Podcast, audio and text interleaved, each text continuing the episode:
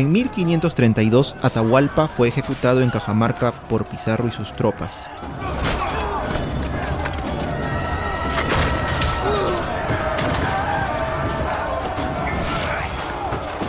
Ahora, en 1536, su hermano Manco Inca está a punto de retomar el control total, de convertir nuevamente al territorio español en el Tahuantinsuyo.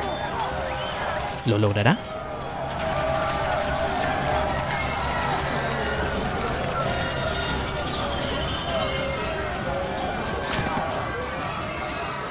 ¿Qué tal amigos? ¿Cómo están? Bienvenidos a una nueva edición de Por las Rutas de la Curiosidad. ¿Cómo estás, mi querido Cristóbal Pauyu Inca? ¿Qué tal? ¿Qué tal? ¿Cómo estás? ¿Cómo estás, Vilca Humo del, del podcast? ¿Qué tal? ¿Listo para comenzar esta, esta nueva ruta? Esta nueva ruta que nos llevará en este caso a una tierra que está en el departamento del Cusco, una tierra enigmática que aún no ha sido descubierta, debemos decirlo, y nos estamos refiriendo al misterioso reino de Vilcabamba, reducto justamente de los últimos incas que fueron, como pueden imaginarlo, los incas de Vilcabamba. Así es, porque hoy día vamos a hablar eh, de todo lo que significó la resistencia de Vilcabamba y lo que significó los incas de Vilcabamba, pero para adentrarnos en ello tenemos que hacer una entrada en contexto breve, eh, porque de hecho de, Manco Inca ya hablamos en un episodio anterior, en la segunda temporada, les recomendamos a los ruteros que, que se den una vueltita por ese episodio, es un episodio un poquito largo, eh, pero lo que nos pasa, Daniel, siempre con estos temas es que nos emocionamos un poco y, nos vamos en floro. Eh, pero en floro bien estudiado anteriormente, claro está. ¿No? Eh, floro, floro, igual, sí, sí. Claro. lo cierto es de que estamos llegando a una etapa histórica en, la que los españoles ya están en territorio peruano. Atahualpa ya fue capturado, de hecho ya fue ejecutado, y los españoles que estaban en territorio peruano entendieron que una de las mejores formas de poder organizar eh, y continuar con la empresa de la conquista era apoyarse en el aparato estatal y político que ya existía en el Tahuantinsuyo.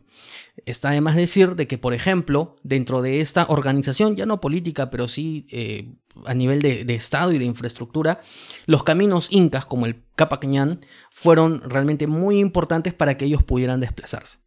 Entonces, comprendiendo esto, lo que ellos eh, necesitaban era mantener un aparato político que para la cara, para, para, digamos, que para la población pudiera seguir siendo el mismo. Es decir, en estos momentos ellos todavía no se venden como que van a ser los dueños de todo el territorio, o que ya son los dueños de todo el territorio, o que se sienten así, sino de que, bueno, han entrado dentro del conflicto, es cierto que están yendo en representación de los, de los reyes católicos, pero están de la mano con el sucesor legítimo del imperio incaico. Es así que entramos a la figura propia de Manco Inca.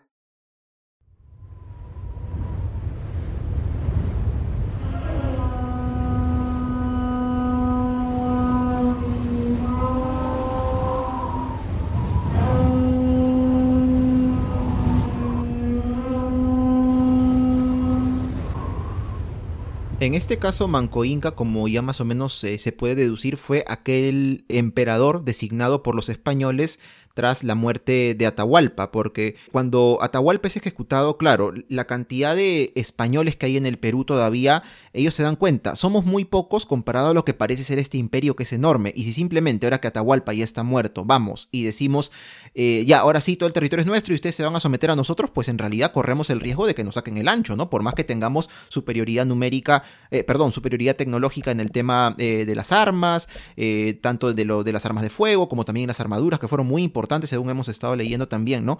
Frente a las armas de los incas, en el tema de los caballos también, sobre todo a campo abierto, no así en posiciones este, ya dependientes de montaña, bueno, un tema ya más militar. Pero claro, ellos dicen, no podemos arriesgarnos a simplemente ya decir que somos los dueños del territorio. ¿Qué hacemos? Legitimemos a través de un sucesor, si es posible, de la misma eh, familia o estirpe de Atahualpa o de Huáscar, que ellos ya sabían que también había sido asesinado, o de su padre Huayna Cápac. Y antes de Manco Inca incluso hubo otra persona designada por los españoles, que fue Tupac Hualpa, otro de los tantos cientos en realidad hijos que tuvo eh, Huayna Cápac. Para evitar todo este descontrol que podía darse, eh, nombran a Tupac Hualpa. Ahora hay que tener en cuenta lo siguiente, Jorge creo también. los españoles, eh, uno pensaría, bueno, si mataron a Atahualpa, ¿por qué de repente la población no se les vino encima? Porque tengamos en cuenta que en ese contexto de guerra civil habían personas, y, no solo así dispersas, sino este, naciones, pueblos, que veían con mucho recelo o bien a las tropas de Atahualpa o bien a las de Huáscar. Entonces, quienes veían con recelo a Atahualpa, al ver que los españoles lo asesinan, en vez de de repente pensar, oye, ¿por qué han hecho esto? ¿Tienen alguna oscura intención más allá de simplemente eh, venir y, darnos justicia, qué sé yo? Ellos dicen, oh, son nuestros, nuestros salvadores, mataron a Atahualpa, bravo, no vengan con nosotros.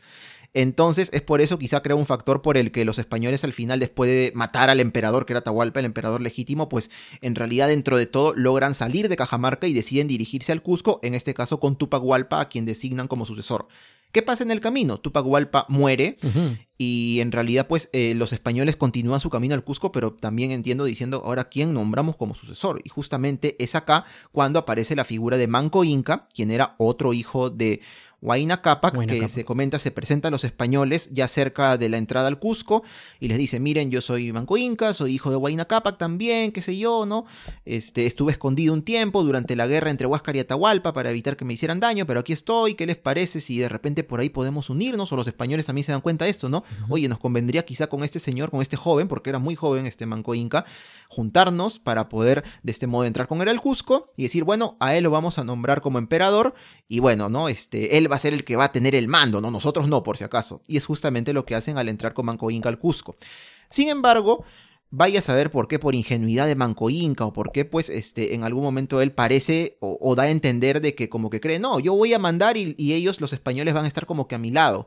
Pero con el paso del tiempo, de los meses, Manco Inca, claro, se da cuenta, en realidad, pues estos no han venido más que ponerme prácticamente como una marioneta a mí, ¿no? Me quieren gobernar, me piden cada vez más oro, me tratan peor, eh, se quieren hasta meter con mis esposas, o sea, en realidad, pues poco a poco él se va dando cuenta de las verdaderas intenciones de los españoles en este caso. Sí, de hecho que él, bueno, tiene un episodio con Gonzalo, Pizarro, eh, justamente sobre su, su esposa Curaocchio, que Gonzalo pues quería a Curaoglio a toda costa.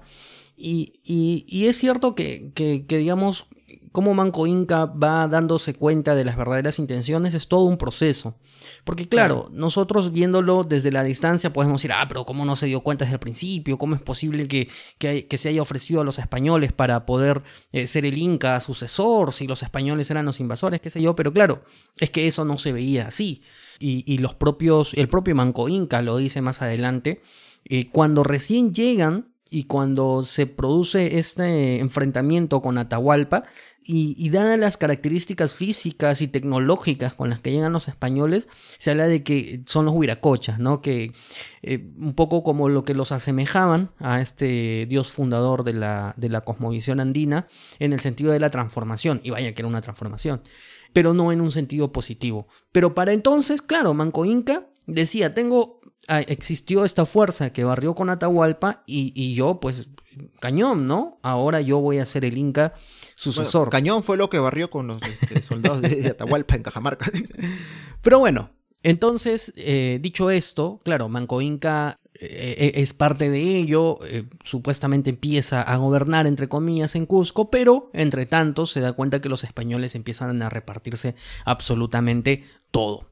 Empiezan a repartirse absolutamente todo y este llega un momento en el que Manco Inca se da cuenta de lo que está pasando, intenta huir, no lo dejan, lo descubren, lo tienen capturado, para entonces regresa Hernando Pizarro y Hernando Pizarro es justamente quien eh, le, digamos, le plantea eh, o perdón, Manco Inca le plantea a Hernando Pizarro, si mal no me equivoco, no me estoy equivocando de Pizarro porque son, son varios Pizarros, este, el que puede ir en la búsqueda de nuevos tesoros. Es ahí cuando Manco Inca sale, cuando Manco Inca sale y a partir de ahí eh, origina ya la primera resistencia que todavía no hemos entrado en la resistencia de Vilcabamba, pero sí una primera resistencia en contra de la ocupación española. Y esto, bueno, de hecho ya lo, tratamos en el episodio anterior porque a partir de ahí viene el asedio a Cusco, viene el asedio a Lima, que son eh, este, etapas realmente muy interesantes. Hay un personaje que se nos quedó un poco ahí, Daniel, del que ya hablaremos probablemente en un episodio este, de, este podcast exclusivo que, que, tenemos en Por las Ramas, que es Kiso Yupanqui, que eh, realmente tuvo una, una labor eh, sumamente interesante en, la, en, cómo, cómo planteó cara y cómo desarrolló una nueva estrategia para enfrentar a los españoles. Porque uno de los temas aquí eh, realmente preponderantes es que justamente lo que tenemos es de que la superioridad tecnológica de un caballero eh, de un caballero, vamos, de un soldado este, de caballería, eso es lo que quería decir, de un soldado de caballería, era muy complicado de, en condiciones de llano, es decir, de, enfrentar, eh, de un enfrentamiento eh, directo, era realmente muy complicado para los indígenas poder plantearse una victoria, por no decirlo imposible, porque el daño que causaba solamente una persona con caballería y con toda la armadura que correspondía, pues podía matar no solamente a decenas, sino a cientos indígenas. Sí, justamente, justamente eh, en base a, ese tema eh, del armamento, porque claro, no diría, pero ¿qué? Solo porque está a caballo, no necesariamente es eso. Aparte del tema de la armadura que podían tener los españoles, este, esto, esta les servía mucho porque las armas que tenían los incas, como habíamos leído, servían sobre todo para hacer daño golpeando a la persona. A diferencia de las espadas, por ejemplo, los españoles que imagino que podían volarte un brazo, algo de un tajo, pues, ¿no? En cambio, las armas, las porras, las hachas que tenían los incas, en realidad eran para golpearte en la cabeza, de repente en las extremidades y rompértelas. Pero claro, si tienes armadura, pues estás como que a salvo. Por eso entendemos también que, por ejemplo, cuando vemos las batallas, que puede haber, claro, una, una cifra que no es del todo exacta, ¿no? Que puede ser exagerada, ¿no? Pero en realidad, pues se ve que la proporción de muertos entre españoles e indígenas, pues es brutal, ¿no? Te mueren menos de dos cifras de españoles y te mueren cientos y a veces hasta miles de indígenas. Y ocurre justamente, probablemente por eso, ¿no? Ahí está esa superioridad tecnológica en el armamento, pues que hay entre, entre ambos bandos. Así es. Y bueno, y dicho esto, planteada la situación así, eh, Lima no puede ser tomada, porque a pesar de que se intenta, justamente la estrategia que, desarrolla Kiso, Yupanqui a través eh, de, de, poder plantearle cara al enemigo aprovechando las condiciones eh, geográficas no se podían plantear en Lima y termina siendo derrotado y bueno, es un tema aparte del que hoy día no nos vamos a ocupar.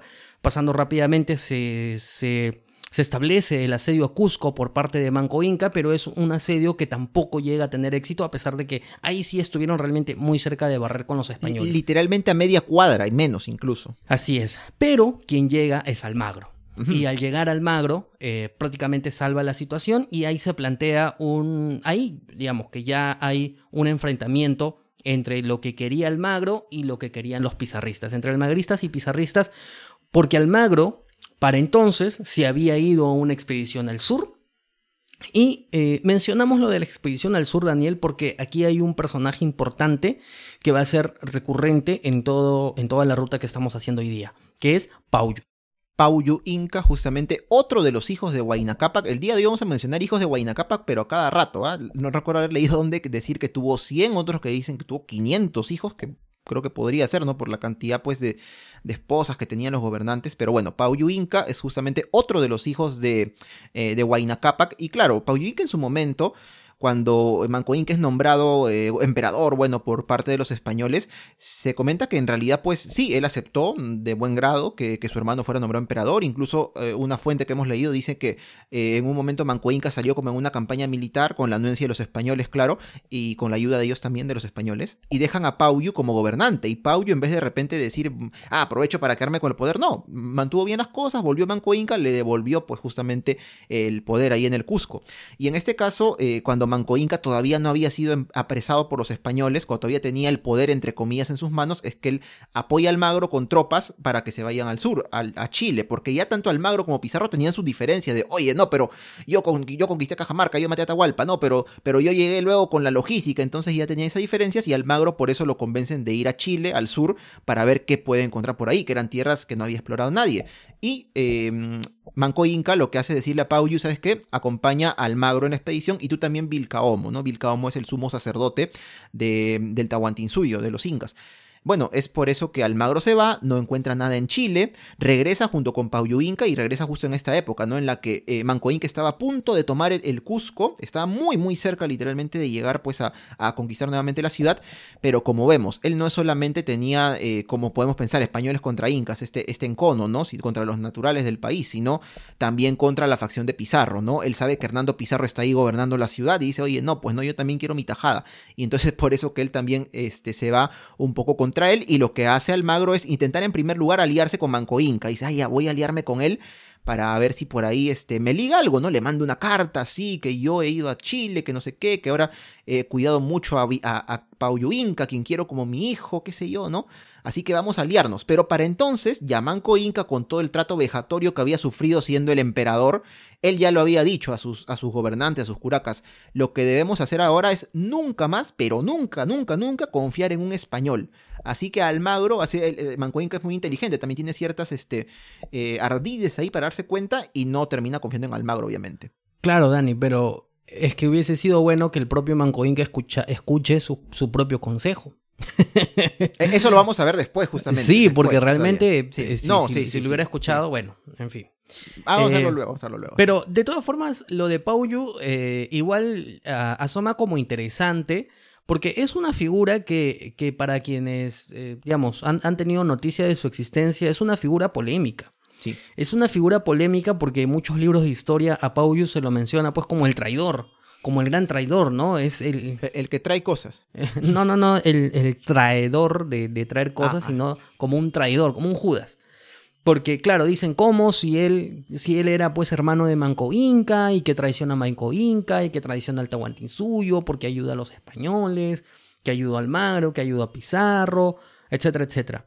Y lo cierto es que es una figura polémica por las decisiones que toma, pero si hay, si hay una cualidad, creo yo, que se le tiene que, con la que podemos reconocer a Pauyu es que era, eh, no, me acuerdo esta palabra, pero era, digamos, una persona bastante pragmática. Las decisiones que él toma son decisiones pragmáticas y al menos en esta primera instancia, por ejemplo, en acompañar al magro, esto es auspiciado por el propio Manco Inca. Porque cuando, o sea, Pauyus va este, a instancias de Manco Inca, hay un momento en el que Vilcaomo se sale de la expedición, y hay, muchos que se preguntan, es decir, este, hay muchos que se preguntan que por qué, si Vilcaumo sale de la expedición de Almagro, que se había ido a todo lo que es el Collasuyo, ¿por qué no eh, Paulius también se sale de la expedición y regresa a. y, regresa al Tahuantinsuyo?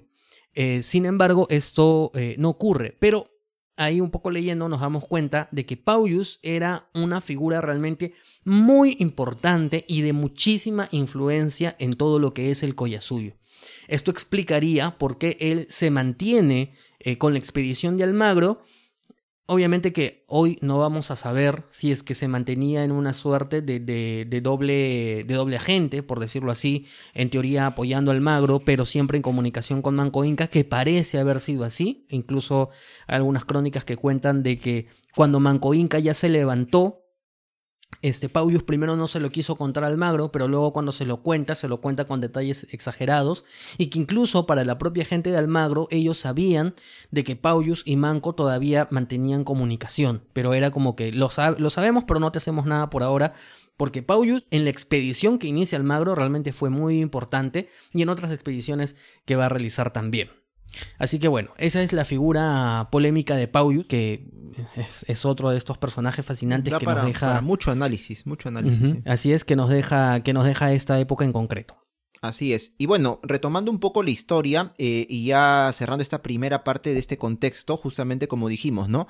La expedición, o mejor dicho, el asedio a Lima, pues fracasa, en realidad no, no tiene nada de éxito. Y el del Cusco sí estuvo mucho más cerca de tener éxito. Estuvieron muy cerca, como dijimos, los incas al mando de Manco Inca, para la redundancia de tomar la ciudad, pero al final no tienen eh, la, victoria que ellos esperaban. Y más bien los españoles lo que hacen es, ahí haciendo todo el esfuerzo que pueden, salir y darse cuenta, oye, si tomamos la fortaleza de Sacsayhuamán, vamos a estar mucho mejor protegidos. Logran ingresar a Sacsayhuamán, se posicionan en este lugar y ya con eso tienen una mejor eh, estrategia, ¿no? Y en Sacsayhuamán hay toda una batalla, como los españoles van escalando, escalando, escalando, justamente por esta fortaleza que según hemos visto también una debilidad que tenía era que no tenía suministro de agua, entonces era, me entiendo, complicado para quien esté ahí eh, acantonado, en este caso los incas, difícil pues este, mantenerse muchos días, ¿no? Van desertando, tiene sed, tiene, el agua es una cosa pues muy importante. Y acá está la figura también de Cahuide, ¿no? Que bueno, en realidad pues es increíble, ¿no? Todo esto se, que se comenta, exagerado o no, como, como son las crónicas españolas, pero igual como se dice, lo mencionan, ¿no? Ellos son muy dados a hablar de que sí, que Gonzalo Pizarro hizo esto, Fernando Pizarro aquello, que montaron a caballo, pero si mencionan a Cahuide, o sea, es porque realmente les impresionó ver esta persona, este indígena, ahí en lo alto de la fortaleza, yendo de un lado a otro, con la porra, con el escudo, con el yelmo, matando españoles a diestra y siniestra, realmente una cosa que me imagino haber sido alucinante de poder ver en su momento. Muy bien, dicho, dicho esto, Dani, ya pasando un poco rápido, al final, eh, Manco Inca es, se, había, se, encontraba pues en, en Ollantaytambo, que era el último reducto dentro de la zona de influencia cusqueña en la que él se había planteado y había establecido pues su base desde donde había dirigido eh, el, el, sitio de Cusco. Sin embargo, con la llegada de Almagro, con las fuerzas de Almagro, eh, y viendo cómo se iba desarrollando todo ello, incluso llega a haber una comunicación entre Manco Inca y Almagro, llega un momento en el que Almagro ya se hace de, de Cusco y realmente tiene fuerzas muy importantes en nivel de números. Y claro, llega un momento en que Manco Inca hace sumas y restas y se da cuenta de que si con una cantidad determinada de españoles, que eran menos, había perdido muchísimos hombres, miles de hombres, ahora que los españoles estaban mucho más fuertes y mucho mejor asentados en Cusco, si se quedaba en Ollantaytambo, más, más temprano que tarde, también iba a sucumbir ante los españoles. Pese a que los derrotó ahí en Ollantaytambo en esta ocasión. En, un, en un primer momento. O sea, en un primer momento, cuando todavía no había llegado Almagro, y uno de los Pizarro, no me acuerdo si Gonzalo, uno de los Pizarro va, va, a hacer una expedición a Ollantaytambo, efectivamente son derrotados, y es ahí cuando los españoles por primera vez ven a Manco Inca este, montado en un caballo, ¿no? Y, y, sueltan este, su mecanismo, de, digamos, de defensa, eh, agua para que puedan inundarse los caballos. Una serie de, de tretas muy interesantes antes, eh, pero claro, eso era en un primer momento, pero ya en este momento era realmente complicado. Y es ahí, y es ahí, cuando Manco Inca decide que ya no hay forma, y habiendo perdido su general más importante, que era Kiso Yupanqui, ya no había forma de poder mantener el sitio, no solamente en Cusco, que ya no lo tenía, sino su base en Ollantaytambo. Es ahí que reúne a los principales eh, generales de su entorno y les pronuncia algunas palabras.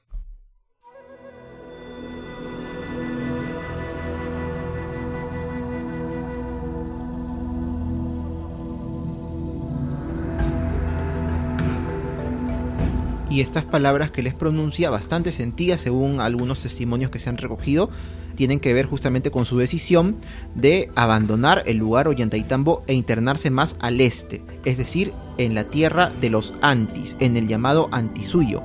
¿Quiénes son los Antis? ¿Cuál es la tierra de los Antis? ¿Qué te parece Jorge si lo vemos en el siguiente bloque?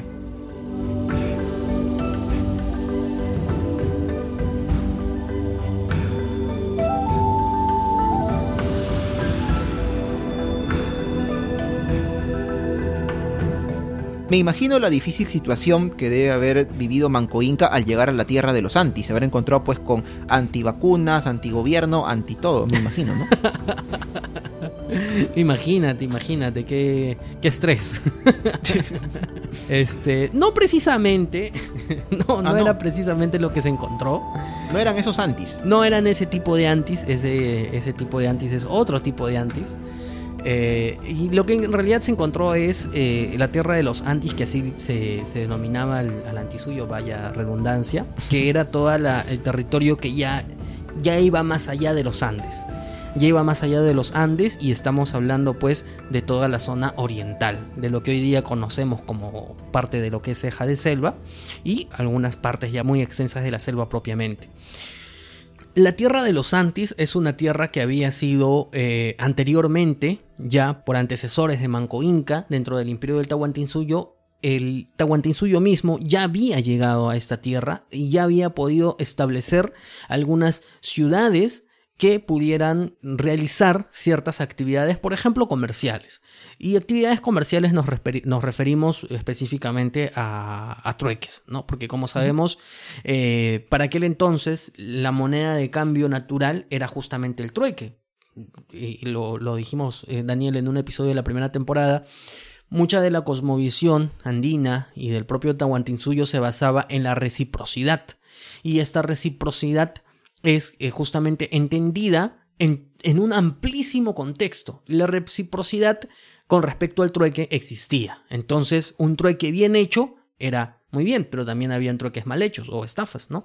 Pero bueno, Es ahí cuando, me ayudas Daniel, que incas, me parece que uno de ellos fue Pachacútec y el otro, este... Tupac Yupanqui, justamente. Y claro, puede, puede Eh, prestarse un poco a, Yupanqui, ¿no? a cierta, claro, a cierta confusión porque hubo un tiempo en el que Pachacútec solo logró algunas conquistas, otro en el que Pachacútec y Tupac Yupanqui siendo Auqui, Auqui guerrero, conquistador, fueron, que, fueron ambos los que lograron estas conquistas y otras en las que ya Tupac Yupanqui reinando fue cuando llegó, ¿no? No está obviamente establecido el tiempo exacto en el que los incas llegaron al antisuyo, es decir, a la selva propiamente dicha de lo que hoy es nuestro país, pero eh, sí, pues no fueron a través de estos incas que fueron Pachacútec y Tupac Yupanqui cuando ellos llegan pues a este, a este lugar que es bastante distinto como podemos imaginar pues al lugar en el que, del que venían los incas, ¿no? Ellos vienen de la sierra, las tierras altas, hace mucho frío, el sol radiante, en cambio pues en la selva pues es otro tipo de clima, otro tipo de vegetación, otro tipo de población, los productos como se comenta pues no, este, más preciados ahí eran eh, plumas de ave, ¿no? Con las que los incas decoraban pues sus mascaipachas, sus tocados me imagino, maderas con las que podían este, utilizar material para construir algunas cosas. Y claro, ¿no? Este es un mundo que podemos imaginarnos también, pues, por la misma densidad de la vegetación y todo ello, puede hacerse complicado de, conquistar o de mantener ahí, ¿no? Este, como se menciona también, que Tupac Yupanqui tuvo que volver en un momento para poder eh, este, someter del todo a esta región, que claro, del todo, del todo nunca se llegó a someter, porque incluso eh, otras fuentes que hemos encontrado dicen que los antis, por ejemplo, no llegaron a pagar tributos, que algunos cronistas confundieron los tributos supuestos de los antis con en realidad eh, intercambios comerciales que hacían, ¿no? Y a partir de acá, por, por, lo menos yo, Jorge, me hago una pregunta que no he logrado responder, no es nuestra intención tampoco responderle el día de hoy, pero es justamente, ¿no? ¿Cómo Manco Inca, A ver, a ver. cómo- claro, cómo Manco Inca cuando decide partir de Ollantaytambo e internarse en la ceja de selva, cómo, y cada vez más, cada vez bajando más por la selva, cómo es que logra justamente este apoyo de los antis, ¿no? Porque según hemos visto, eh, estas, este grupo de pueblos, de naciones, que en general se les llamaba antis, pues como que dentro de todo no eran muy amigables, digamos, con los incas, ¿no? O sea, comerciaban, es cierto, ¿no? Eh, tenían ese tipo de intercambio, pero no es que llegaron, por ejemplo, a someterlos por completo. Entonces, a mí al menos me parece curioso de qué forma Manco Inca logra este apoyo para poder estar por muchos años, tanto él como sus descendientes, seguros en esta tierra que no les era pues del todo este asequible de poder vivir, ¿no? Es, es una cuestión, como digo, que a mí me parece bastante curiosa, al menos para empezar justamente con esta etapa en la que Manco Inca se asienta no en Vilcabamba todavía, sino en otra ciudad llamada Vitcos, que incluso está a más altura que el Cusco. Uno dirá, pero ¿cómo? Ceja de selva a más altura que Cusco. Lo que pasa es que Vitcos, eh, que existe el día de hoy, pero no en el emplazamiento original que tuvo, estaba ubicada en una especie como de montaña, algo así, un cerro de más de 3.000 metros en medio de la ceja de selva, ¿no? Pero igual, ¿no? Es un lugar que ya prácticamente pertenece a esta otra región natural de nuestro país. Así es. eh, y Manco Inca comprende pues que Vitcos es una zona ya suficientemente inaccesible para que los españoles puedan llegar. Ya para esto, eh, digamos, hay cosas que ya se dan por sentadas, ¿no? Que en, en un enfrentamiento en territorio llano eh, no hay igualdad de condiciones y por tanto la derrota es segura. Para los Entonces, eh, para poder desarrollar una estrategia de combate, se establece una estrategia de aprovechar el entorno de la naturaleza para poder tener cierta superioridad. Y es lo que se plantea Manco Inca. Y Manco Inca dice, bueno, Vitcos es una zona que, que está un poco lejos, tampoco no es que esté tan, tan lejos, pero digamos que era una zona lo suficientemente... eh, que, que, digamos, las características que tenía le permitían poder estar seguro. Pero claro, Manco Inca eh, seguía siendo un problema para los españoles, porque lo que tenías era de que al Inca que tú habías reconocido como el, legítimo sucesor estaba fuera, estaba huido y estaba en eh, franca rebelión. Y hay que tenerlo en cuenta además porque eh, la comunicación que mantienen eh, los españoles que están organizando eh, la colonización y la conquista, mejor dicho, la conquista, la comunicación que tienen con el rey de España es de que en estos momentos es Manco Inca el actual Inca legítimo. Entonces por eso es que más adelante, eh, cuando Pizarro quiere plantearle cara a Manco Inca, por ejemplo, se comunica con el rey y le manda una carta y le dice, le, le expresa las cosas que han pasado un poco pidiéndole autorización para poder emprender eh, combate con él. Entonces esto es para dar un ejemplo del el tema de la legitimidad. En interín también, incluso de todas formas, Almagro había reconocido a Paulius como el, el Inca, le había puesto uh -huh. la borla imperial, qué sé yo, pero esa legitimidad es un poco compleja de sostener. ¿no? Es un poco compleja de sostener. Lo cierto es de que como eh, era bastante eh, complicado el asunto para los españoles, es que Almagro decide y dice, muy bien, es momento de terminar con Manco Inca. Y en este esfuerzo de tratar de terminar con Manco Inca, organiza una expedición y esta expedición va a estar a cargo de eh, su segundo, que era su hombre, uno de sus, sus personas de mayor confianza de Almagro, que era Rodrigo Ordóñez. Rodrigo Ordóñez inicia una expedición y va en búsqueda de Manco Inca con 300 efectivos de caballería e infantería. Cuando van por él, Manco Inca es justamente avisado de la llegada de Ordóñez, quien estaba desplazándose por, eh, por un valle, por, un valle, por un valle que se llama Amaibamba por el río Lucumayo. En realidad, a Manco Inca, esta, esta primera expedición, esta primera llegada de los españoles lo toma por sorpresa, porque él pensaba y se esperanzó que lo inaccesible del territorio iba a ser suficiente para eh, desalentar a los españoles. Es por ello que se produce el saqueo de Bitcos, porque la expedición de Ordóñez en términos monetarios es una expedición este, exitosa porque logran barrer eh, con muchas riquezas que se tenían guardadas ahí, que se tenían guardadas en, en algunas casas, en algunos templos. Manco Inca eh, ante la situación, lo único que le queda es huir y huye con su esposa, con Cura Ogio, pero con tan mala fortuna que a quien dejan en Bitcos es a Titu Cusi. Titu Cusi tenía para entonces cinco años. Entonces cuando Ordóñez están en pleno esfuerzo de saqueo de Bitcos, ven a un niño de 5 años lujosamente vestido, con oro en el cuerpo, y se dan cuenta que era el propio hijo de Manco Inca, y se lo llevan. Y se lo llevan a Cusco. Así que Orgóñez eh, eh, igual trata de ver, incluso creo que manda una expedición menor, una vanguardia para ver si es que logran capturar a Manco Inca, pero ya era un territorio por el que ni siquiera supieron por dónde se había ido Manco Inca.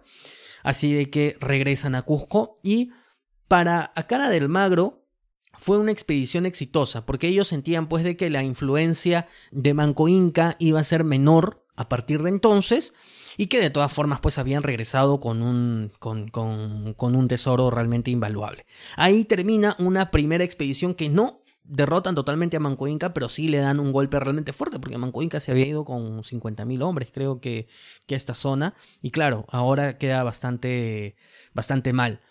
Entre tanto, eh, si bien no es tema de este episodio, eh, un poco para explicar, eh, hay un, un, encontronazo, ¿no? es la situación en la que almagristas y españoles ya no se llevaban bien. De hecho, cuando Almagro toma Cusco, tiene prisionero a dos, a dos de los hermanos de Pizarro. Los dos hermanos son Gonzalo Pizarro y Hernando Pizarro. Hubo otro hermano de Pizarro llamado Juan que murió durante la batalla de Sacsayhuaman. Bueno, ahí lo hirieron y a los pocos días murió. Imagínate lo brutal que fue la batalla, aunque en este caso ganaron los españoles. Y claro, acá podemos ver en esta eh, prisión en la cual Almagro tenía pues a Hernando y a Gonzalo Pizarro, que ya esta rencilla, este rencor, este encono entre pizarristas y almagristas y estaba pues llegando poco a poco a su máxima expresión, ¿no? Este, ya no es solamente, como dije anteriormente, la guerra contra los indígenas, sino entre ellos, ¿no? Para ver quién se queda con el poder, quién gobierna el Cusco, cosa que Almagro quería a toda costa al volver de Chile y saber que ahí no había encontrado pues nada que le fuera interesante. De todas maneras, eh, estos dos hermanos, Gonzalo y Hernando, pues logran salir de prisión. Gonzalo escapa y Hernando es liberado en un mal, mal cálculo de Almagro, ¿no? Que claro, acá podemos ver a través de todas estas este, hechos que ocurren, ¿no? Que peleas y todo, a veces también lo que hacen muchas veces los conquistadores y también los incas en este caso es decir, mm, pero mejor este prisionero lo dejo libre y en el futuro, o lo ayudo a esta otra persona y en el futuro me va a deber el favor, ¿no?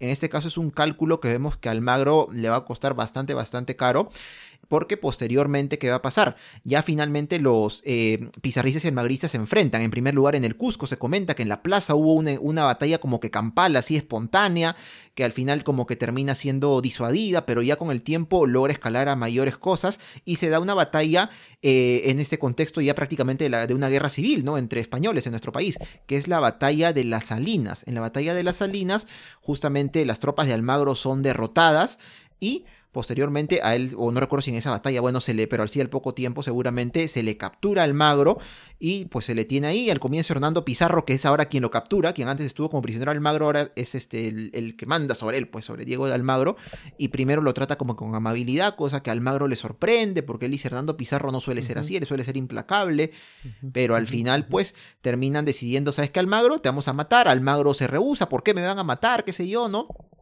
Y finalmente pues lo ejecutan. Ahora, antes de continuar en esta parte, algunos partidarios de Almagro lo que hacen a partir de acá es intentar llegar, hacer llegar al rey de España justamente, oiga, mire, Hernando Pizarro, que hermano de Francisco Pizarro y todo, pero mire, ha matado a Almagro que ayudó también en la conquista, ¿cómo es posible? Ahí esta rencilla ya pasa a otro campo. Claro, ahí lo que diría es que después de la batalla de las Salinas, Almagro regresa al Cusco con algunos de sus hombres ya habiendo perdido, porque algunos de los suyos también pasaron a bandos pizarristas y de hecho eh, ojo que aquí en la batalla de, las Salinas se enfrentaron a españoles, pero algunos indios también, indios como ellos lo llamaban, indígenas, mejor dicho. Este, y Manco Inca, claro que tuvo al menos algunos representantes viendo la batalla, porque como que no le interesaba, le interesaba mucho lo que estaba pasando ahí. Así como Gareca cuando va al estadio, ¿no? A ver jugar a la U, a Cristal, Alianza, sí. Pensá. algo así, algo así, pero no, no podía ir él mismo, así que mandó a, mandó a Suñol Solano para que, para que pueda ver su, el desarrollo de la batalla. Entonces, eh, Almagro regresa a Cusco, se, se esconde en, en, la fortaleza de Sacsayhuaman, eh, pero al final es capturado y pasa lo que dices, ¿no? Y Hernando se va a España y bueno, hay una reunión entre los Pizarro, ya para eso Francisco ya eh, se había enterado de lo que había pasado.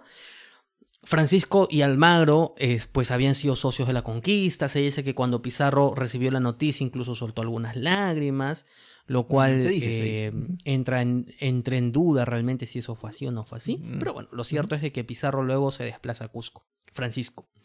Y deciden de que Hernando se vaya a España y que yéndose a España con un montón de, de, riquezas y de tesoros para el rey pueda explicarle por qué es que al final, claro, porque es que al final ejecutaron a Almagro. Pero lo que Hernando no sabía es de que antes de que él llegue, ya otras eh, personas notables, eh, caballeros del Orden de Santiago, incluso del bando almagrista, ya habían mandado cartas al rey denunciando las atrocidades que había cometido eh, Hernando Pizarro, ¿no? Incluso planteando de que él había sido el culpable o uno de los culpables con los hermanos Pizarro de haber causado la rebelión de Manco Inca, ¿no? en parte y, que, y, que, y que en parte es cierto, ¿no? Porque otra historia hubiese sido pues si los Pizarro no trataban como trataron a Manco Inca, quizás. Pero bueno, al final cuando Hernando llega a España, pensando pues de que va a entrevistarse con el rey y de que, que además él tenía una, una profunda este, su carácter. ambición. Sí, bueno, su carácter era, era complicado, pero tenía una profunda ambición de querer convertirse en gobernador y que le den tierras a lo Almagro. Al final es capturado. Eh, llegando nada más es capturado, lo meten en la cárcel y se queda ahí durante décadas. Creo que se queda 15 años. Hasta más, pero sí, a lo alerta aeropuerto. Llegó nomás y desembarcó y se lo llevaron. más o menos. Positivo para. Ya. Bueno, para, eh, para traición. Bueno. Positivo para traición. Y, ya. Y cuando, cuando salió libre, ya salió viejito y ya, pues no. Ahí, ahí, ahí no Duró muchos años, no, duró muchos años y no nos quedó. Bueno, entonces nos habíamos quedado, Dani, en, en justamente que los otros pizarros sí se habían quedado en Cusco se habían quedado en Cusco y de todas formas el tema es qué es lo que hacemos con Manco Inca. Es ahí cuando se establece una, una nueva expedición a las tierras en donde estaba Manco Inca y a la cabeza va a estar eh, un español llamado Ilán Suárez de Carvajal, eh, quien tenía 200 efectivos de caballería. Eh, pero lo cierto es que cuando se desplazan y empiezan a averiguar dónde está Manco Inca, en realidad la expedición como que se parte un poco y solamente se manda una expedición adelantada que está a la cabeza de un capitán que se apellidaba Villadiego. Villadiego e ingresa con 30 hombres de caballería, con, algunos indígenas entre caballería e infantería, e ingresan y van preguntando y van viendo hasta dónde pueden llegar en la búsqueda de Manco Inca. Pero esta expedición, en realidad, Manco Inca es avisado cuando Villadiego está en las cercanías y pasa algo sumamente interesante y ya pone este, a prueba justamente la, la capacidad de Manco Inca y su inventiva. ¿Qué pasó entonces? En este caso, pues justamente al ser Manco Inca ha puesto sobre alerta de que hoy está viniendo un español, el capitán Villadiego, acá que, quiere atacarnos, lo que hace es, ah, ya, entonces vamos a hacer lo siguiente, vamos a disponer de cuatro caballos, dice Manco Inca, porque para ese entonces los incas ya habían podido capturar caballos, arcabuces también incluso, eh, que bueno, en, las batallas en las que habían podido ganar. Pero no los, no los han utilizado todavía. Sí, sí, sí. No los han utilizado, claro, pero ellos han podido vencer antes a los españoles en batalla y se han podido quedar con algunos de sus eh, equipos de batalla, ¿no? Y dice, bueno, tenemos cuatro caballos, usémoslo, y aparte estamos nosotros en posición ventajosa, porque estamos sobre una pendiente, ¿no? Sobre un territorio así en pendiente. Y aparte, este, esto va a servir justamente para que los españoles, si vienen con caballos, pues no puedan subir, porque a los caballos les es difícil, según que se cuenta, subir por una pendiente así tan pronunciada. Y aparte, lo que él dice, junto con esto, hay un grupo de mujeres acá, se van a un costado de la pendiente y se van a armar con lanzas y se van a poner ahí para que cuando los españoles con Villadiego vengan y las vean, vayan a pensar a lo lejos, uy, mira, cuántos soldados hay ahí con lanzas, ¿no? Es una estrategia ahí que en este caso Manco Inca despliega en este, este combate que hay y en realidad pues le va bastante bien porque terminan derrotando a los españoles, me parece que varios mueren, algunos pocos logran escapar y en este punto es que Manco Inca inicia eh, una etapa ya de, claro, la mayoría muere, una etapa ya se inicia una etapa de guerra prácticamente como que de guerrillas, ¿no? Tengamos en cuenta en este caso que Manco Inca como se dijo, ¿no? Bitcos, anteriormente su primer refugio en esta zona del valle de Vilcabamba fue saqueada, él tuvo que huir con su esposa, pero ahora donde se refugia es justamente en la capital del lugar que es Vilcabamba, o como ahora le dicen Vilcabamba la Vieja, ¿no? Que es el punto del que hablamos eh, al inicio de, bueno, de, esta transmisión, de justamente de que en realidad pues no, no ha sido hallado del todo todavía, no se conoce cuál era el emplazamiento exacto de Vilcabamba, hay teorías eh, que dicen que fue acá, cerca de este lugar, pero no se sabe del todo.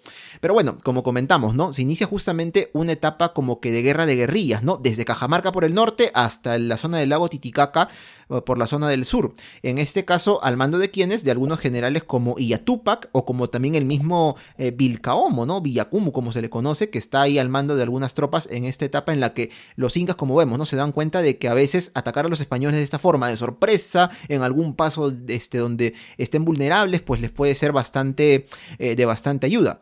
Sin embargo, los españoles obviamente no se iban a quedar pues de brazos cruzados. Ellos van a lanzar una campaña en contra de Manco Inca y en este caso van a contar nuevamente, como lo han tenido antes, apoyo de otras naciones indígenas. Pero en este caso también van a contar con el apoyo de otros hermanos de Manco Inca, otros hijos de Huayna Capac. Sí, sí, pero antes de eso, un poco para, para aclarar el tema de, esta guerra de guerrillas que llamas digamos, esta, esta campaña eh, está dirigida justamente al boicoteo, ¿no? Porque eh, Manco Inca ya es consciente pues de que no puede sostener una batalla frontal. Entonces lo que hace básicamente es, digamos, eh, trampas, van matando a personas que se están desplazando de una ciudad a otra. Pronto ya no era ni siquiera seguro, por ejemplo, pasar por ciudades por como más adelante se va este, a, fundar, este, no sé, Huánuco, en Huanucupampa, este, en lo que posteriormente va a ser Huamanga. Huamanga es fundada justamente para poder organizar personas ahí y tener soldados presentes para que puedan defender el camino porque era totalmente inseguro, porque las fuerzas de Manco Inca hicieron de que prácticamente en todo el territorio, eh, en todo el territorio que tú, que tú has dicho, en toda la transversalidad de, la, de, la, cordillera, pues hubiera distintas revueltas, las personas... Eh, eh, atentaban contra los españoles, contra los encomenderos, los mataban, los mataban, los mataban, los mataban a ellos, los mataban a sus esclavos, los mataban a los indígenas aliados. Y claro, este, eh, esto era un gran problema para Pizarro porque decía, ¿cómo manejo esto? O sea, ¿cómo manejo esto? Porque lo que decíamos al principio, en realidad los españoles tenían un control sobre determinadas ciudades, pero la cantidad de españoles, a pesar de que ahorita ya estamos hablando de más de, creo que como 2.000 españoles ya habían en el territorio peruano, pues igual seguían siendo insignificantes ante, ante la cantidad muy superior de los indígenas. Entonces, eh, no es que tenían control de todo, tenían control de ciudades, pero ni siquiera tenían control de los caminos. Y es ahí cuando nace este, este esfuerzo de Manco Inca, que es un esfuerzo muy bien organizado y que realmente produjo muchísimas bajas a los españoles. Pero claro, eh, los españoles, como tú decías, hacen la contrainsurgencia, que no solamente va en contra de las fuerzas de Manco Inca, sino va en contra de las propias poblaciones que son simpatizantes de las fuerzas de Manco Inca. Y, van y barren con población, y barren con niños, y se producen matanzas, se producen saqueos, se producen incendios. Entonces, es una época realmente eh, de terror por, por cómo era eh, la situación tal cual, ¿no? Y es ahí que se plantean, eh, Pizarro se plantea, ¿y ahora qué hacemos? Entonces, se organiza otra nueva campaña otra nueva campaña en la que va a participar, como tú decías, Daniel, en la que Almagro este, organiza el hermano de Manco Inca Pauyu no participa. Él se queda en Cusco eh, con, el nuevo puesto que tiene y no, no hace nada. Pero en esta, Pauyu, Pauyu Inca, sí va a participar. Y con él va a participar eh, dos hermanos de Pauyu, que era Huaspar e Inquil. Así que eh, inician nuevamente una, expedición hasta Vilcabamba con todas las condiciones geográficas y climatológicas que ya habíamos mencionado pero aquí los españoles cuando están entrando van a caer en una trampa organizada por Manco Inca. Y cuando leí esto, Jorge, te comentaré que me imaginé lo primero que como el equipo Rocket cuando ven que viene Ash y Pikachu, ¿no? Este, y ponen un hueco con ramas y se caen. No, no necesariamente, aunque por ahí puede ser, porque lo que hace en este caso este, tiene que ver con pasar justamente un camino. ¿Qué pasa? Los eh, españoles en esta expedición van entrando, adentrados en la selva, cada vez más selva, pues este, selva, selva, digamos, ¿no? Más, más virgen, ¿no? Este, más baja.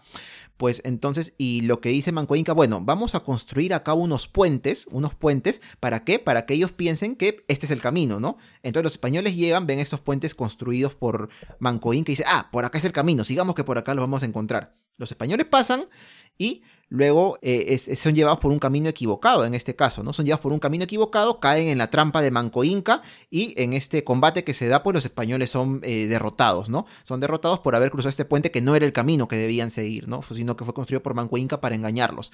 Acá lo que pasa es algo bastante interesante. ¿Por qué? Porque ante esta primera derrota, eh, la expedición pues lo que hacen es, oye, ¿qué hacemos ahora ya? ¿Sabes qué? Vamos a mandar algunos emisarios a Manco Inca para poder conversar con él. De repente llegamos a una solución pacífica. Y mandan justamente a Huaspar e Inquil, que son sus hermanos, hijos de Huayna Capac, de los cientos que tuvo. Son mandados ellos con Manco Inca y Manco Inca, ¿qué pasa? Este, este caso sigue al estilo Gengis Khan, dice, ¿no? Ustedes son mis hermanos y todo, pero ¿qué? Han venido en guerra con los españoles contra mí y ahora vienen como emisarios, no se pasen, pues, ¿saben qué? Acá nomás quedan, los voy a ejecutar. Y es bastante curioso porque acá lo que cuentan algunas crónicas es que justamente la esposa de Manco Inca, que es Curaogyo, que también era su hermana y hermana también de Huaspar e Inquil, se comenta que quería mucho a Huaspar, ¿no? Como hermano suyo que era. Y le ruega a Manco Inca, por favor, no lo mates, ¿no? Qué sé yo. Y para este punto no vamos a hablar de la historia de Curaoyo, Jorge, pero es tremenda, de verdad, es una historia pero increíble y muy, muy triste. Curaoyo había sufrido muchísimo, había sufrido vejaciones, una violaciones incluso podría decirse, eh, todo el acoso por parte de Gonzalo Pizarro que terminó justamente en violación, se pudo escapar, volver con, con Manco Inca que era su esposo y a pesar de eso, pues está a punto de perder a uno de sus hermanos más queridos, a Huaspar, ¿no? Y le ruega a su esposo Manco Inca, no lo mates. Pero Manco Inca pues no le hace caso dice, no, son traidores que mueran y los muere. Los muere, perdón, los mata. Bueno, los creo que les corta la cabeza, ¿no? Justamente los decapita y Curahoyo queda destrozada totalmente. Entonces, eh, no logro entender del todo este, si es justamente después de este hecho, Jorge, o, un poco después, que de todas maneras logran los españoles ingresar ya a esta posición en la que está Manco Inca. Sí, a ver, vamos paso a paso. Eh, efectivamente, Manco Inca asesina a, bueno, no asesina, ejecuta a Huaspara Inquil Curaullo, como tú dices, queda destrozada por la noticia. Eh, por, no por la noticia, porque vio lo que, lo que acaba de pasar, ella fue testigo de lo que pasó. Y claro, los españoles eh, reciben refuerzos y a partir de que reciban refuerzos ya tienen más hombres para poder hacer frente. Nuevamente intentan ingresar. Eh, cuando intentan ingresar y cuando intentan hacerse de la posición, tratan de, tomar un peñón, un peñón que era el, sitio en donde se encontraban las fuerzas de Manco Inca, pero es aquí cuando nuevamente la inventiva de Manco Inca se hace presente, porque en el peñón habían eh, realizado unos orificios a modo de ventana en la parte alta y entonces de pronto salen indígenas por la ventana y empiezan a disparar los arcabuces. Empiezan a disparar los arcabuces en algo pues que los españoles no tenían ni la más mínima, o sea, no se imaginaban por ningún sitio de que eh, de que, bueno, podían imaginarse que de repente tenían los arcabuces, pero no se imaginaban de que los indígenas estaban en la capacidad de poder utilizarlos. Y eso obviamente origina una confusión y los españoles nuevamente no pueden ingresar y no pueden hacerse del sitio. Pero de todas formas hay que decir de que si bien utilizaron los arcabuces, pues tampoco es que eran expertos utilizando arcabuces porque no entendían del todo cuál era este, el funcionamiento de los mismos, entonces los utilizaban parcialmente, ¿no? Al final no, no, no causó gran daño. Es ahí cuando las fuerzas españolas, eh, que ya estaban comandadas por Gonzalo Pizarro, deciden eh, que la estrategia tendría que cambiar. Divide a sus fuerzas y una de sus fuerzas va a seguir combatiendo frente a frente con la defensa de, de las fuerzas indígenas, pero otra fuerza la divide y hace de que vayan por otro de los lados, subiendo el monte, un poco, no sé si para ganar la retaguardia o para ganar uno de los laterales. Entonces, Manco Inca, al ver llegar a los españoles, nuevamente se entretiene contra los que intentan subir, que sabe que no van a poder, pero no se da cuenta hasta muy tarde cuando ya la fuerza, la, otra fuerza, la que se ha partido en dos, llega por el otro lado y está a punto de tomarlos y entonces ya es un poco tarde para poder reaccionar. Así que ante eso no hay mucho que hacer. Manco Inca eh, escapa, escapa rápidamente, ya ni siquiera escapa en la litera, escapa este, muy rápido porque ya no tiene, ya no tiene de otra. Eh, escapa con algunos hombres, con algunos generales, pero cuando intenta escapar y le dice a Curaogio, vámonos, Curaogio ya no quiere moverse. Porque como tú has dicho, el, eh, el golpe que significa para ella el haber perdido a sus hermanos y el haber sido partícipe de ello, simplemente la deja sin fuerzas para continuar y dice, no, que vengan y que me capturen. Y efectivamente los españoles logran tomar el sitio, logran tomar este emplazamiento y capturan a Curaogio. Capturan a Curaogio y, e intentan capturar una vez más a Manco Inca, pero bueno, Manco Inca escapa, escapa y, y no logra ser capturado.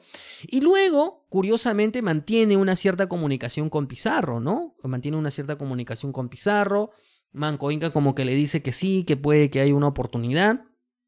Eh, pero cuando Pizarro le manda algunos emisarios justamente para que pueda plantearse eh, una suerte de acuerdo, Manco Inca los asesina y les dice que no, que no pasa nada.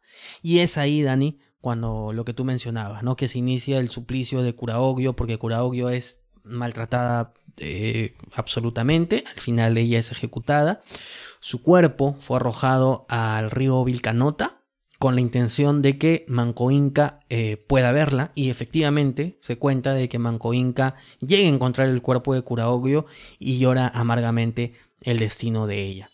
En esta muerte también había algunos generales que habían sido capturados, entre ellos Vilcaomo, que también termina siendo ejecutado en el Cusco. Así que bueno, básicamente eso fue el papel de Manco Inca y a partir de entonces, si bien se mantienen eh, algunas acciones ya son mucho menos, porque Manco Inca ya está totalmente reducido. La cantidad de hombres que tenía era totalmente reducido y se esconde un poco más allá. Eh, ya el, sigue siendo, digamos, Vilcabamba, pero en una parte un poco más inaccesible. Y ahí organiza una ciudad. Organiza una ciudad inca y ahí se va a mantener durante algunos años. Pero, ¿cuál es el destino de Manco Inca? ¿Y qué es lo que pasa a partir de aquí? Lo vamos a conocer en el siguiente bloque.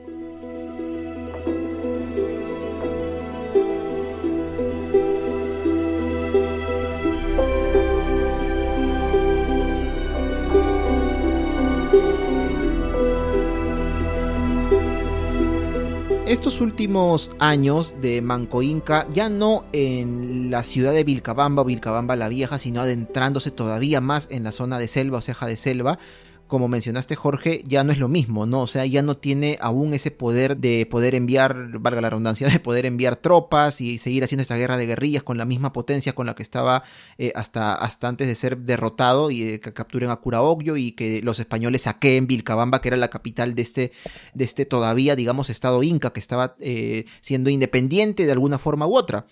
Pero ¿qué pasa? Como también habíamos mencionado, Jorge, al inicio del programa, recuerdo, Aquí Manco Inca, unos años después, no va a seguir su propio consejo, ese consejo que le dio en su momento a todos los curacas y generales una vez que él se dirige o que sale del Cusco. El consejo era nunca, nunca confíen en los españoles. Manco Inca va a obviar este consejo, que él mismo se da cuenta que debe seguir, y en realidad pues le va a costar un poco caro. Sí, y para comprender por qué eh, es que él comete el error, tenemos que irnos, darle un vistazo de dos minutos nada más a qué es lo que pasa. ¿Qué es lo que pasa? Que cuando él se va, hay, eh, inicia una época de enfrentamiento entre propios españoles. Porque la ambición por el poder y por la riqueza es una ambición muy peligrosa. Y en ese sentido, ante lo que había ocurrido, que era la muerte de Almagro, pues eh, hay una suerte de eh, seguidores de Almagro que habían quedado en una posición muy desventajosa, los almagristas. Eh, mientras pues Francisco Pizarro había vuelto a Lima y estaba desarrollando pues todas sus actividades, ya para eso había fundado la ciudad de los reyes. Pero claro, estas rencillas quedaban ahí pendientes. Y es ahí cuando los, algunos seguidores de Almagro se juntan y dicen, como ahorita, a pesar de que somos españoles y que estamos en territorio de lo que va a ser el, virreinato del Perú más adelante, no tenemos ninguna oportunidad. Es decir, hay, hay compañeros nuestros que, que, están pidiendo limosna en las calles y nadie les hace caso justamente por haber estado aliados con Almagro. Entonces, si seguimos así, mm, vamos a, digamos, no vamos a poder hacer nada. Es ahí cuando deciden asesinar a Francisco Pizarro. Y se produce, en efecto, el asesinato de Pizarro por almagristas, un día que no, no, no me acuerdo, pero... pero un día de invierno, fue un día de invierno porque había garúa, se comenta. Sí, sí, no, no me acuerdo exactamente el día, para qué les voy a mentir. Fue, fue en el año 1541, de todas maneras. Muy bien terminan asesinando a Pizarro y a partir del asesinato de Pizarro se inicia toda una época pues de, conflictos, eh, etcétera, etcétera, y se produce un enfrentamiento entre ellos, entre fuerzas almagristas y fuerzas de Pizarro, con el resultado de que las fuerzas almagristas van a ser derrotadas en la batalla de Chupas, si mal no me equivoco, y que el propio hijo de Almagro, Almagro el Mozo, termina siendo capturado y ejecutado. ¿Qué es lo que pasa entonces? Que eh, de las fuerzas almagristas prácticamente se desintegran, pero hay algunos hombres que quedan. Hay algunos hombres almagristas que quedan y que ante la situación de haber perdido el conflicto no saben muy bien qué hacer. Y lo que hacen es buscar refugio.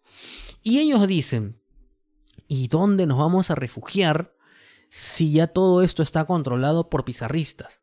Ah, nos podemos refugiar en el único lugar donde las fuerzas españolas todavía no han podido llegar. Nos vamos a Vilcabamba. Y se van a Vilcabamba y tocan la puerta. ¿Qué pasa entonces? Ah, obviamente sale... Toca la puerta, sale la mamá. ¡Ah! ¡Hola, hijo! No, ellos llegan obviamente sabiendo de que en este lugar pues no iban, probablemente no iban a ser alcanzados por la fuerza que está gobernando el Perú en este momento, la fuerza española, al mando de, los pizarristas, ya no de Pizarro porque Pizarro ha sido asesinado. ¿Qué tal final? ¿No tienen los conquistadores, los ex socios de la conquista, asesinados en ambos casos, o ejecutado, bueno, Almagro? ¿Y qué pasa? En este caso, pues los almagristas llegan y como dijimos, Manco Inca lo que hace eh, es este, decir, bueno, sí, pasen, ¿no? Este, vamos a estar con ustedes. Y claro, ellos se supone, los almagristas, que en retribución pues le juran lealtad a Manco Inca y aparte le enseñan algunas técnicas, ¿no? Como ellos ya saben manejar los caballos, tienen arcabuces y dicen, oye, ustedes tienen que utilizarlo de este modo, ¿no? Mejor para que luchen contra ellos, ¿no? Pero una vez más, como dijiste Jorge, la ambición entra a jugar un papel muy importante, porque pasa un tiempo, no recuerdo si son años, pero pasa un buen tiempo en que estos almagristas al mando de Diego Méndez, que era uno de ellos de los que participó en el asesinato de Pizarro, imagínate, este, están en Vilcabamba, o, mejor dicho, en el valle, en el reino de Vilcabamba, no en la ciudad de Vilcabamba, junto con Manco Inca. Y claro, llega un momento en el que ellos, eh, me parece que es este, y corrígeme si me equivoco, que son como que apuntalados por parte de los pizarristas o de los españoles que están en Cusco y decirles, oigan, ustedes que están ahí junto a Manco Inca, podrían matarlo y bueno, de paso nosotros les perdonamos todo lo que, lo que han hecho antes, ¿no? Matar a Pizarro y todo. Y aparte les vamos a dar recompensas, tierras, qué sé yo ellos dicen, oye, puede ser, ¿no? Puede ser, les empieza a picar el bicho de la codicia, la ambición. Y un día en que se encuentran reunidos con Manco Inca, está Manco Inca con su pequeño hijo, uno de sus hijos que es Titu Cusi, quien en su momento también ya pudo ser rescatado y volvió junto con su padre, eh, y todavía era un niño pequeño, bueno, están ahí jugando, se comenta al herrón o a la herradura, ¿no? ¿Qué, qué es esto? Es, es como que pones un, un, clavo grande en el piso y tú tiras una herradura para poder, este, que la herradura como que quede eh, clavada, ¿no? En el palo este, ¿no? Entiendo que el que tiene más puntería gana. Él solía jugar Manco Inca este juego con estos amigos suyos almagristas, amigos entre comillas, vamos a ver, pues con amigos así. entonces, eh, entonces, Manco Inca se agacha en una de esas para recoger la herradura y ahí los almagristas vienen y ¡pum! lo apuñalan con todo y no lo matan, no lo matan, pero lo dejan muy, muy gravemente herido. Ellos salen, salen y parece que en un momento como que dicen, bien, lo logramos, pero se dan cuenta y dicen, oye, tenemos que escaparnos de acá y irnos corriendo porque si no ¿qué nos van a hacer, no? Y claro, al final ellos escapan, pero logran capturarlos, los logran capturar y terminan ejecutando este grupo de españoles. O sea, los incas salen y los ejecutan luego. Para esto han pasado algunos días, Manco Inca todavía está vivo, pero ya está agonizando. Y le informan incluso, ¿sabes qué? Capturamos a tus asesinos, los matamos. Y Manco Inca lo que dice, bueno, yo como ya estoy en las últimas, es que lo que tengo que hacer es designar un sucesor. Designar un sucesor porque ya, bueno, no voy a salir de esta. Y lo que hace él es designar como sucesor a uno de sus hijos que se llama Sairi Tupac, quien aún es un niño pequeño. Y es un hijo que él tuvo con Curaogyo, su esposa o principal o su coya. Y bueno, él decide finalmente que Sairi Tupac va a ser quien le va a suceder al mando del reino inca de Vilcabamba, digamos así. Eh, pero claro, a través de un regente, porque es un niño pequeño, ¿no? Cuando sea ya mayor es que se le va a ceñir la mascaipacha, en fin, y se le va ya a asignar como gobernante oficial. Y de este modo, justamente en esta fecha que no es exacta del todo, pero está entre los años 1544 y 1545, es que Manco Inca finalmente muere a causa de estas heridas que le asestan los almagristas. Y aquí empieza el reinado ya de Sairi Tupac, que es su sucesor. Y como dijimos, ¿no? Él era un niño de más o menos 10 años por ahí y tiene que asumir eh, como un regente, ¿no? Este tiempo, como podemos imaginar, ya viene a ser un poco de paz, porque estando un regente y un niño en el poder como Zapa Inca, pues obviamente ellos no le van a hacer la guerra a los españoles, ¿no? Y más bien lo que empieza a ver son una serie de negociaciones con ellos, quienes también, pues al saber que Manco Inca ha muerto, pues dicen, podemos aprovechar ahora, tantear un poco quienes están en el poder, para así ver si por, en vez de hacerles guerra, pues podemos llegar a una solución pacífica con ellos y, y nos ahorramos pues esfuerzo, hombres, armas y todo, ¿no? Y de este modo pues es que eh, Sairi Tupac cumple su mayoría de edad y finalmente este, ya él es este, entronizado como inca en, en, el Valle de Vilcabamba y continúa justamente con las negociaciones con los españoles. Tanto así, Jorge, que este, tenemos entendido que Sairi Tupac ha sido o fue el primer y único inca legítimo, no soberano quizá, pero legítimo, que pisó la ciudad en la que estamos ahora, que es la ciudad de Lima. Claro, en la ciudad con fundación española. Porque no nos animaríamos a, decir de que, de que, fue el primer Inca que estuvo por ah, estas tierras, ¿no? Pero ya como, como Lima, ciudad de los reyes. Así que, bueno, en realidad hay que tener en cuenta con respecto a Sairi Tupac, que Sairi Tupac no, como tú dices, no, no se plantea una, una situación de enfrentar un conflicto tal cual a los españoles porque entendía de que era más ventajoso eh, entrar en ciertos acuerdos para, bueno, se podría decir obtener algunos beneficios. Y es probable que incluso Sairi Tupac haya querido utilizar la figura de Pauyus como ejemplo, ¿no? Porque si nosotros nos vamos a lo que significó Pauyus, es eh, una persona que, que falleció casi de bajo condiciones naturales, es decir, de que estuvo mal de salud, pero eh, que mantuvo siempre una influencia con los indígenas y con los españoles, porque siempre se mantenía en esta situación expectante, ¿no? En algunos momentos eh, incluso fue cuestionado, pero estos cuestionamientos pues se derrumbaban con el aporte que Pauyos hizo eh, cuando ya se quiso establecer un mejor dominio en otros territorios del Tahuantinsuyo, como es el propio Collasuyo, que lo habíamos, que habíamos hablado que él había acompañado a Almagro en esta primera expedición, pero luego él acompaña a uno de los pizarros en una expedición ya mucho más sangrienta porque es de combate directo. Y en algunas de las poblaciones, Pauyus con acuerdos logra hacer de que, de que, cierta población lo apoye a él y por ende apoye a Pizarro y de esa manera poder pacificar todo este territorio. Entonces, utilizando esa premisa, pues eh, es probable que Sairi Tupac haya decidido de que también estaba bien plantearse el llegar a un acuerdo con los españoles y de esa manera poder mantener esta cierta legitimidad. De esa forma, a él reconociéndole pues, el, rango de, y además como hijo de Manco Inca, se le reconoce algunas propiedades en el valle de Yucay, que están al noroeste de Cusco, y otras propiedades. Pero cuando le dan las propiedades, eh, se dice que él dijo se dice que él dijo, se dice que mencionó me dan ahora las hilachas y los flecos cuando fui dueño de todo el mantel. Así que bueno, eso era básicamente y eso fue el acuerdo al que llegó Zaire y Tupac.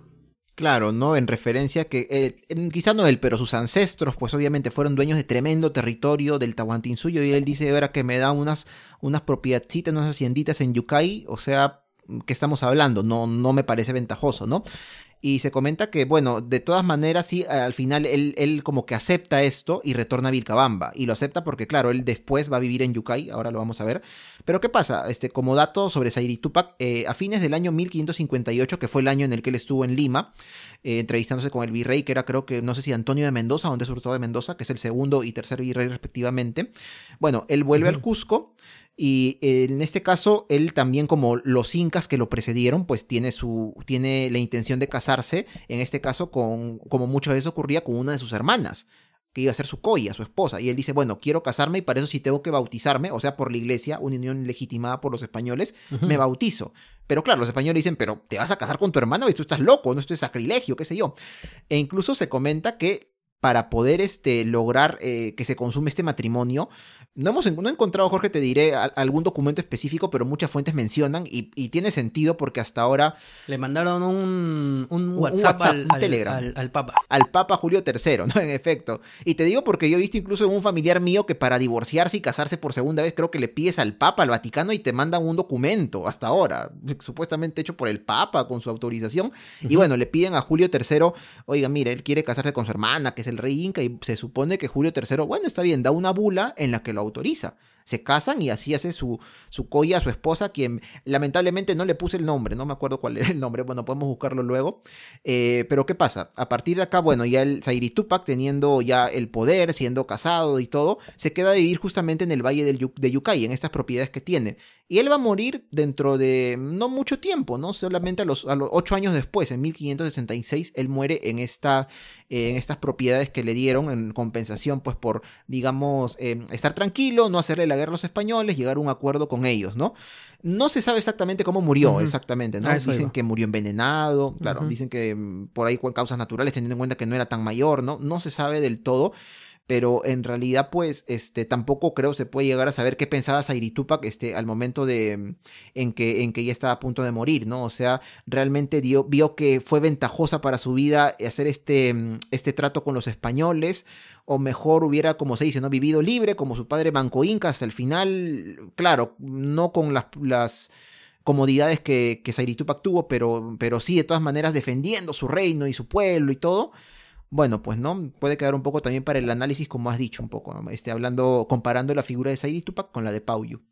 Oh, y con la de Manco, ¿no? Y con la de su padre, porque si, si, es, que es un poco, un poco complicado, ¿no? Porque, o sea, tienes a, tu padre que, que murió por, por, causa de los españoles, eh, obviamente, eh, y eres consciente Quizás no testigo porque él era muy pequeño, pero eres consciente de todo lo que se vivió y de toda la resistencia que ofreció Manco Inca y que no se siga planteando esa misma estrategia, claro, queda un poco en, el, en ese sinsabor, ¿no? De que si realmente Zairi Tupac hizo todo lo posible por defender los intereses indígenas, ¿no? Eh, y que más bien pareciera de que los intereses que defendió fue intereses propios.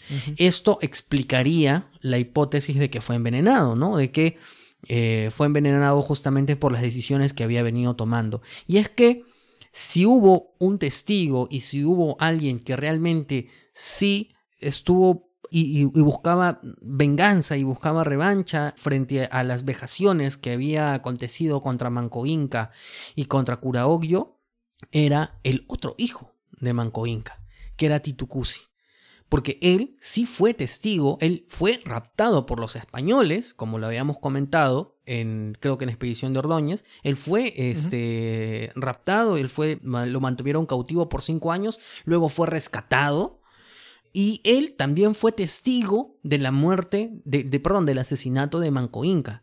Entonces, claro, él sí tenía otro tipo de motivaciones, ya no de índole política, sino también de índole personal, porque él sí se sintió golpeado directamente y por eso es que él sí se plantea una resistencia ya propiamente dicha de una forma muy interesante, muy compleja, que tiene muchísimas capas, que tiene muchísimos momentos e incluso anécdotas, pero toda la complejidad de Tito Cusi y posteriormente algunos meses del reinado de Tupac Amaru I, vamos a dejarlo para un siguiente episodio.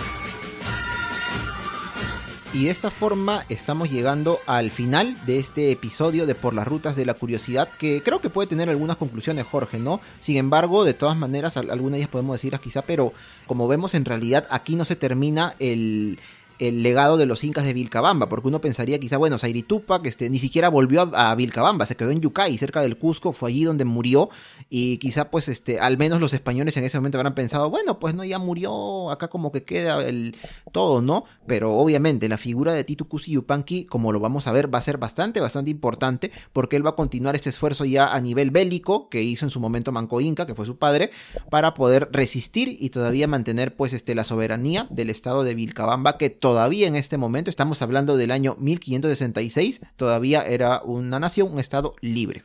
Efectivamente, así que al final lo que vemos es que la historia, que esta parte de la historia, a veces nos quedamos solamente con, con la captura de Atahualpa y todo ello, que está bien, que es eh, también muy interesante, eh, y de hecho tiene trascendencia, y lo hemos dicho, lo sostenemos y lo defendemos, tiene trascendencia incluso para la historia universal, pero esta parte de la historia también es sumamente interesante y todo el esfuerzo dentro de las posibilidades y dentro de la asimetría de condiciones poder plantear cara para la defensa y para porque mm, al fin y al cabo la, eh, la esperanza de Manco Inca siempre era la de que en algún momento poder barrer con todos los españoles, recuperar el control y el resurgir del imperio del Tahuantinsuyo. Desafortunadamente sabemos que eso nunca pasó porque era muy complicada de que, complicado de que, eso, de que eso pasara, ¿no? Es decir... Ya no se spoileaste todo el programa. no, pero vamos, es, es, la historia. Es una, es una broma, una mala broma, no te preocupes. porque al final fuerzas españolas seguían llegando y el esfuerzo de España era un esfuerzo colonizador y que esa siempre fue la intención. Así que bueno, hoy día hemos hablado de Manco Inca y de Zairi Tupac y espero, ruteros, que les haya gustado este episodio y no nos despedimos antes sin contarle dónde pueden escuchar este podcast. Pueden escucharlo en nuestra página web que es porlasrutas.com y también en las principales plataformas de podcasting como Spotify, Apple Podcasts, Evox, Google Podcasts y otras tantas más. También nos encuentran en las redes sociales. Pueden encontrarnos en Facebook e Instagram como por las rutas de la curiosidad. Pueden encontrarnos en Twitter como arroba por las rutas 1. Nos encuentran en TikTok como arroba por las rutas. Y nos encuentran en nuestras cuentas personales. A ti, Daniel. Me encuentran en Twitter como Daniel Tucto en el arroba datransporter guion abajo y a ti. En Twitter también como arroba jcoco2515. Así que amigos, nos escuchamos en una próxima edición de Por las Rutas de la Curiosidad. Hasta entonces. Hasta luego, chau.